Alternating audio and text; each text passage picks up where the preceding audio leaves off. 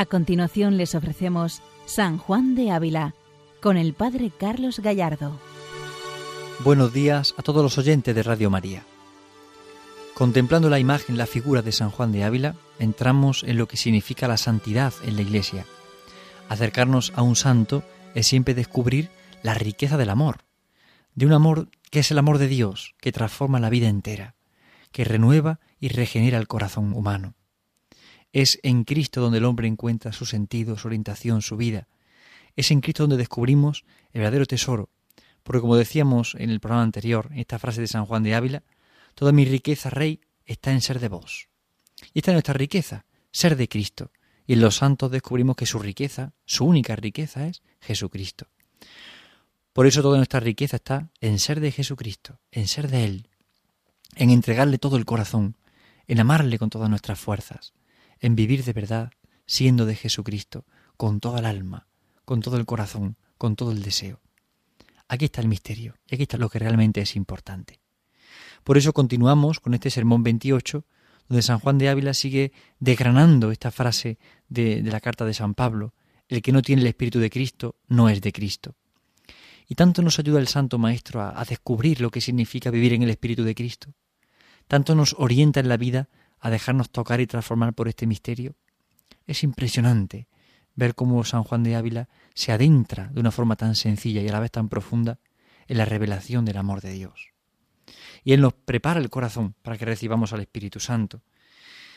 San Juan de Ávila quiere hacernos reflexionar un poco sobre lo que significa el pecado, pero también lo que significa la gracia. Y cómo si en Adán hay pecado, en Jesucristo nos encontramos con la misericordia, con la justicia, con el amor, con la gracia. Por eso vamos a seguir escuchando al Santo Maestro Juan de Ávila en este sermón 28, donde seguimos profundizando en este misterio de la acción de Dios en nosotros, cómo vence su amor sobre el pecado y sobre la muerte, cómo vence el amor de Dios sobre todas nuestras circunstancias, nuestras situaciones. Escuchemos al Santo Maestro.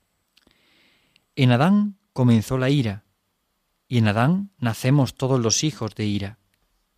En Jesucristo comenzó la gracia, y todos los que no estuvieren ingeridos de en Cristo, la ira de Dios quedará sobre ellos. En Adán es el pecado, en Jesucristo la justicia. En Adán la desgracia, en Jesucristo la gracia. En Adán el infierno, en Jesucristo el cielo. Si no eres de Cristo, si no estás bien con Cristo, la ira de Dios está sobre ti. En cometiendo un hombre un pecado mortal, luego muere a Dios, y pone Dios los ojos airados en él. ¿Quién tendrá la mano de Dios? ¿Quién te defenderá de él? ¿Quién te librará de Dios airado? Dios manso. ¿Quién te defenderá de Dios riguroso? Dios cordero. Envió Dios a su Hijo para que la disciplina y castigo cayese sobre él, no debiendo y el culpado quedase libre, porque con sus espaldas te hiciese sombra y la justicia de Dios no te abrasase ponte detrás de él, que en él dio el ardor del sol y sobre él descargó la ira de Dios, y detrás de él hay sombra, allí hallarás refrigerio. Este punto número 11 del sermón 28, que nos puede parecer un poco complejo, sin embargo expresa ese, admirable intercambio y ese Dios que se pone contra Dios, podemos decir. El Papa Benedicto XVI precisamente trata mucho este punto, esta reflexión que ya está en San Juan de Ávila. Dios que se pone contra Dios. Pero veamos cómo comienza todo. San Juan de Ávila dirige la mirada a Adán. En Adán comenzó la ira, y por tanto en Adán nacemos los hijos de la ira, es lo que llamamos el pecado original. Es decir, eh, San Juan de Ávila expresa el pecado original con la palabra ira. La ira es la separación de Dios, la lejanía de Dios. El pecado original nos aleja de Dios. Pero sin embargo, en Jesucristo comienza la gracia. Y quien es engendrado en Cristo, la ira de Dios no estará sobre él, pero sin embargo, si no eres engendrado en Cristo, la ira de Dios, el pecado original, permanece sobre ti. Es decir, aquí eh, San Juan de Ávila recurre a explicarnos con sus palabras, de una forma concreta y sencilla en comparaciones, el fruto del bautismo. Nos está hablando del sacramento del bautismo. Como por el, por el nacimiento natural somos hijos de Adán, hijos de la ira. Pero sin embargo, por el bautismo, que es el nacimiento en Cristo, somos librados de esa ira y somos hijos de la gracia, hijos del amor. Por esto ha dicho San Juan de Ávila que en Adán es el pecado y sin embargo en Jesucristo es la justicia. En Adán la desgracia y en Jesucristo la gracia. En Adán el infierno y en Jesucristo el cielo. Nos hace descubrir cómo es Cristo el nuevo Adán, que rompe con el pecado original y cumple la promesa de Dios sobre nosotros. Ese seréis como dioses que Dios le prometió a Adán y Eva, se hace posible gracias a Jesucristo, que nos adopta como hijos. Somos hijos en el Hijo, porque Cristo nos asume como hijos. Y aquí está el misterio de la gracia. San Juan de Ávila nos quiere eh, recordar ese valor, ese misterio de la gracia, esa importancia de la gracia, hasta el punto en el que sin Adán todo es pecado, con Cristo todo es gracia, y todo es justicia, todo es misericordia. Por tanto, la vida cambia cuando uno es engendrado en Cristo, cuando uno es amado por Jesucristo, cuando uno entra en el misterio de Jesucristo. Aquí está la clave. Por esto dice ahora, en Adán el infierno y en Jesucristo el cielo. Cristo es nuestro cielo. ¿Cuál es el cielo del cristiano? Estar con Cristo. Por esto el cielo puede comenzar en la tierra cuando vivimos con Jesús, cuando nuestra vida se ha eh, impregnado del amor de Cristo, cuando he entrado en el corazón de Cristo. Ahí está la clave. Si no eres de Cristo, si no estás bien con Cristo, la ira de Dios está sobre ti. Por eso la clave es vivir en la gracia, vivir en Cristo. Quien no vive en la gracia de Dios se ha alejado del amor. Por tanto, no está amando, ni puede amar, porque el pecado nos impide, nos incapacita amar. Y además no experimentamos el amor de Dios porque el pecado nubla esa experiencia del amor. No es que desaparezca el amor porque Dios no deja de quererte, pero el pecado separa, el pecado digrega, el pecado rompe, el pecado destruye la relación de intimidad con Dios. Por eso es en Cristo donde comienza, donde se vive el cielo. Es Jesucristo el cielo. Él es el cielo. Sí, Él es el cielo. La promesa del cielo no es un lugar tranquilo donde no hay problemas. Sí, evidentemente el cielo no hay llanto, ni luto, ni dolor, como lo dice la Escritura. Pero el cielo es Jesucristo. Por tanto, vivir en Cristo ya en este mundo es empezar a pregustar lo que es el cielo. Aquí de forma muy limitada porque seguimos sufriendo y, y seguimos teniendo las luchas, las limitaciones, los problemas, la enfermedad, el pecado, la muerte. Y pero ya en el cielo es la vida en Cristo. Ahí no hay ni llanto, ni luto, ni dolor pero porque está Jesús. Es Jesús la clave. Es la vida en Cristo lo que nos hace entender y comprender todo de una forma distinta, de una forma mucho más plena. Ahí está el misterio.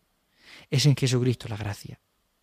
Si no eres de Cristo, si no estás bien con Cristo, la ira de Dios está sobre ti. Quien vive en el pecado vive sumergido en el dolor, en la humillación, en la tristeza, en la apatía.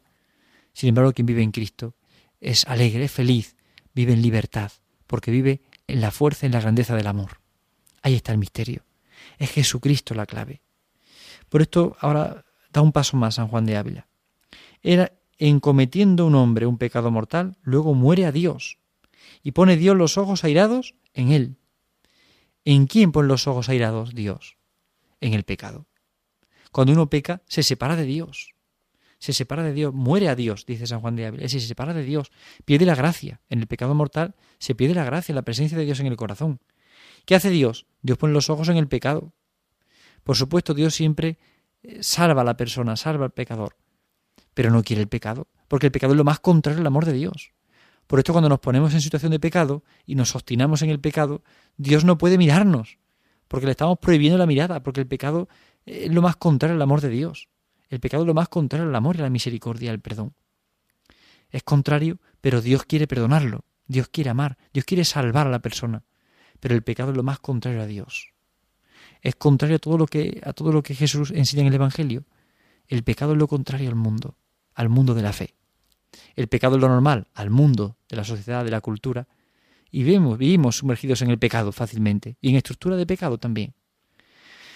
Pero sin embargo, al mundo de la fe el pecado es lo más contrario, porque al mundo de la fe es Dios, es su amor, y el pecado es lo más contrario. Dios se aleja del pecado, Dios no quiere el pecado, Dios no quiere el pecado en nuestra vida. Por eso Dios pone los ojos airados en el pecado. ¿Quién tendrá la mano de Dios? ¿Quién te defenderá de él? Porque Dios es justo y Dios no quiere el pecado. ¿Quién te librará de Dios airado? Dios manso. Y aquí San Juan de Ávila pone esa, esa expresión que Benito XVI usará, Dios que se pone contra Dios. Es decir, Dios, porque es Dios, es infinito todopoderoso, va contra el pecado, pero al mismo tiempo Dios quiere salvar al pecador. Por eso Dios es airado contra el pecado, sin embargo manso con el pecador. Este es el misterio. lo más contrario a Dios es el pecado. Dios rechaza el pecado, Dios eh, condena el pecado. Pero sin embargo, Dios manso salva al pecador. Es lo que Jesús hace en la cruz. Asume el pecado del mundo, asume la fealdad del pecado para perdonar, para perdonar, para amar. Padre, perdónales porque no saben lo que hacen. Su rostro es desfigurado para que nuestro rostro brille ante, ante la presencia del Padre, para que podamos tener una fuente de misericordia y de consuelo. Por eso, Dios airado, que va contra el pecado, también nos encontramos al mismo tiempo con Dios manso, que salva al pecador. Por eso Dios no condena a la persona, Dios condena el pecado. A veces decimos, es que Dios justo, la justicia de Dios, eso hay como dos vertientes, ¿no? Unas personas que dicen, no, que la justicia de Dios, eso, eso es que Dios tiene que, tiene que aplacar su ira con esto, y Dios es justo, y Dios te va a castigar porque Dios es justo. Bien. Y otra visión es, sin embargo, no, no pasa nada, todo es misericordia, todo es bondad, aquí no pasa nada, ¿no? Sin embargo, un extremo y el otro es peligroso. Dios es justo, claro que sí, pero la justicia no se rompe con la misericordia. La justicia, el ser justo, significa ajustarse al plan de Dios. Y Dios es justo en cuanto que su plan es de redención y de salvación. Pero Dios no quiere el pecado. Por eso es justo, porque rechaza el pecado. Rechaza el pecado en nuestra vida. Rechaza el pecado y el mal. No quiere el mal del mundo. Ahora Dios es manso porque Dios también salva al pecador. Es decir, Dios rechaza el pecado, pero salva al pecador. Y la cruz es el misterio que mejor nos revela esta realidad. Viendo a Jesús crucificado, vemos cómo el pecado ha puesto a Jesús a la muerte, pero cómo en esa muerte Dios en Cristo perdona, Dios en Cristo ama. En la cruz vemos a Dios airado frente a Dios manso, Dios manso frente a Dios airado. Es decir, vemos la mano poderosa de Dios que rechaza el pecado, la mano poderosa de Dios que salva al pecador. Pero sigue diciendo el santo, ¿quién te defenderá de Dios riguroso? Dios Cordero. Sí, Dios en el Antiguo Testamento exige un sacrificio para el perdón de los pecados, sacrificio que se hace en el templo, esos corderos que se ofrecen. Pero ¿qué hace Dios al mismo tiempo? Que pide un sacrificio que, que, tiene que responder con justicia al pecado del mundo. Es el Dios riguroso que exige esa justicia, que es necesaria, ¿eh? no podemos negarla. Pero ¿qué hace Dios? Como es necesaria, Él se pone como cordero. Dios se pone como cordero. Dios se ofrece para redimir al mundo. Esa justicia es necesaria. No podemos pensar que no hace falta, ¿no? Se hace falta. Es decir, todos vemos en nuestra vida actual, la vida práctica, concreta, pues vemos como cuando un niño hace algo que está mal, se le debe de corregir y se le debe de castigar en su momento. Si algo hace que está mal, se le corrige, se le orienta, se le enmienda. Uno no odia al niño, pero su, sí su obra, obra que está mal. Y tiene que ser a veces riguroso con este niño para educarlo bien. Pues igual Dios con nosotros. Dios no quiere el pecado, pero tiene que ser riguroso. Por eso pide un sacrificio. ¿Pero qué hace Dios para que el sacrificio sea más válido, más eficaz? Él se pone como cordero. Este es el cordero de Dios que quita el pecado del mundo. Él se ofrece y se entrega para que el sacrificio tenga valor redentor al mundo entero y nuestra vida tenga valor de redención. Por eso es Dios que se pone contra Dios. Ponte detrás de Él, que en Él dio el ardor del sol y sobre Él descargó la ira de Dios, y detrás de Él hay sombra, allí era refrigerio en Cristo donde encontramos el refrigerio, la sombra, el amor, la misericordia frente al pecado. La misericordia que siempre es expresión del amor. Pero dice otro párrafo siguiente, el número 12 de este sermón 28, aquí San Juan de Ávila dice una frase tan preciosa que nos ayudará mucho a comprender. Pues, si no estuviera en él, que fuera de mí. Si el sarmiento no permanece en la vid, no escapará del fuego. Y si tú no estuvieres en Jesucristo, no escapará del infierno. Nadie sube al cielo sino Jesucristo, que descendió del cielo. Nadie entrará en la gloria sino el gracioso, el amado del Padre. Y nadie es gracioso ni amado sino en Jesucristo. Quien no está arrimado a Jesucristo, condenado será para siempre. Quien no tiene el Espíritu de Cristo, no es de Él, ay de Él. Fíjense que, sorprendente ser de Cristo, estar en Cristo. Si no estuvieras en Jesucristo, no escaparás del infierno. Nadie va a entrar en la gloria sino el que está lleno de la gracia, el amado del Padre, es decir, Jesús. Por tanto, quien vive en Jesucristo es quien realmente participa de la gloria del Padre, del cielo, porque Jesús es el cielo. Qué impresionante. Es la intimidad con Jesucristo lo importante. Es lo que nos salva. Es la intimidad con Él, vivir en la gracia. La confesión frecuente, la Eucaristía, la oración, hacen posible esa intimidad con Cristo. Y entonces es tan distinto todo cuando se vive la vida con Él. ¿Qué será de nuestra vida sin Jesucristo? si no estamos cerca de Él, si no se está arrimado a Jesucristo, es decir, si no se vive con Él, seremos condenados para siempre. Porque quien no tiene el Espíritu de Cristo no es de Cristo. Por tanto, qué importante es la amistad con Jesucristo. ¿Cuántas veces decimos, no, es que la misa es un poco rollo, no la entiendo? Y sin embargo, eso, la misa, no, no vivir la Eucaristía nos aleja del amor de Cristo, nos impide entregarnos de verdad a tanto amor y a tanta misericordia. Y por esto ahora dice San Juan de Ávila una frase preciosa en este sermón 28, número 12. Quitárame, Señor, cuanto hay en el cielo y en la tierra, y no me quites ser tuyo. Si tuyo soy, mandarme a tu bondad, mandarme a tu humildad, mandarme a tu mansedumbre. Si no soy tuyo, mandarme a la ira, mandarme a la carnalidad, mandarme a la pasión. Mira, que señores estos para regiros, pues ellos mismos son pasiones. Mira, cómo mandarán sin pasión. Es impresionante. Quítame, Señor, cuanto en el cielo y la tierra, pero no me quite ser tuyo. Aquí donde San Juan de Ávila revela qué grande es la amistad con Cristo. Como Él la vive y como Él la contagia. Que desaparezca todo, la tierra y el cielo, todo lo que tengo, pero no me quite ser tuyo. No me quite ser tuyo. Es impresionante porque en el fondo es una declaración del amor, es una declaración de la amistad. No me quite ser tuyo. Si tuyo soy, mándame tu bondad, mándame la mansedumbre, mándame la, la humildad. Señor, si soy tuyo, que tu vida sea la que rija mi vida. Si soy tuyo, que sea tu espíritu quien vive en mí. Si soy tuyo, Señor, yo que puedo temer. Quítame todo, pero no me quites ser tuyo. No me quites ser tuyo. Este es el misterio de la amistad. No me quites ser tuyo, Señor. No me quites tu amor, tu misericordia, tu bondad. No me quites ser tuyo. Qué precioso es descubrir lo grande que es el Señor, lo grande que es su amor, lo grande que es su misericordia y su perdón. Qué grande es la ternura de Dios con nosotros. Qué grande es su mansedumbre, su humildad, su misericordia. Por tanto, quítame todo, pero no me quites ser tuyo. Quítame todo, pero no me quites tu amor, no me quites la misericordia, no me quites tu bondad. Qué sorprendente es esta frase de San Juan de Ávila, frase que podíamos grabar en nuestro corazón especialmente. Quítame, Señor, cuanto en el cielo y cuanto en la tierra, pero no me quites ser tuyo, ser de Cristo de verdad. Aquí es donde nos jugamos la vida a los cristianos, en ser de Cristo. Ser cristiano no es hacer o vivir en un conjunto de prácticas, es ser de Jesucristo. Por tanto, ser de Él implica entregar la vida. Ser de Él implica darlo todo por amor. Ser de Él es vivir la vida de Jesús, de verdad. Pidamos esta gracia especialmente. Quítame, Señor, con tu y tierra, pero no me quites el tuyo. No me dejes, no me dejes nunca. No te separes de mí en ningún momento. Sigue diciendo el Santo Maestro. No hay palabra tan áspera como esta. El que no tiene el Espíritu de Cristo no es de Cristo. Cata que he de hablar hoy con vuestros corazones y de poner por testigos a vosotros mismos. Espantados sean los pecadores en Sión, Temblor ha tomado a los hipócritas. ¿De qué? Quien no posee el Espíritu de Cristo no es de Cristo. Temen en Sion los pecadores, y un temblor invade a los perversos. Oh, qué recia palabra, catá, que no os desmayéis tan aina.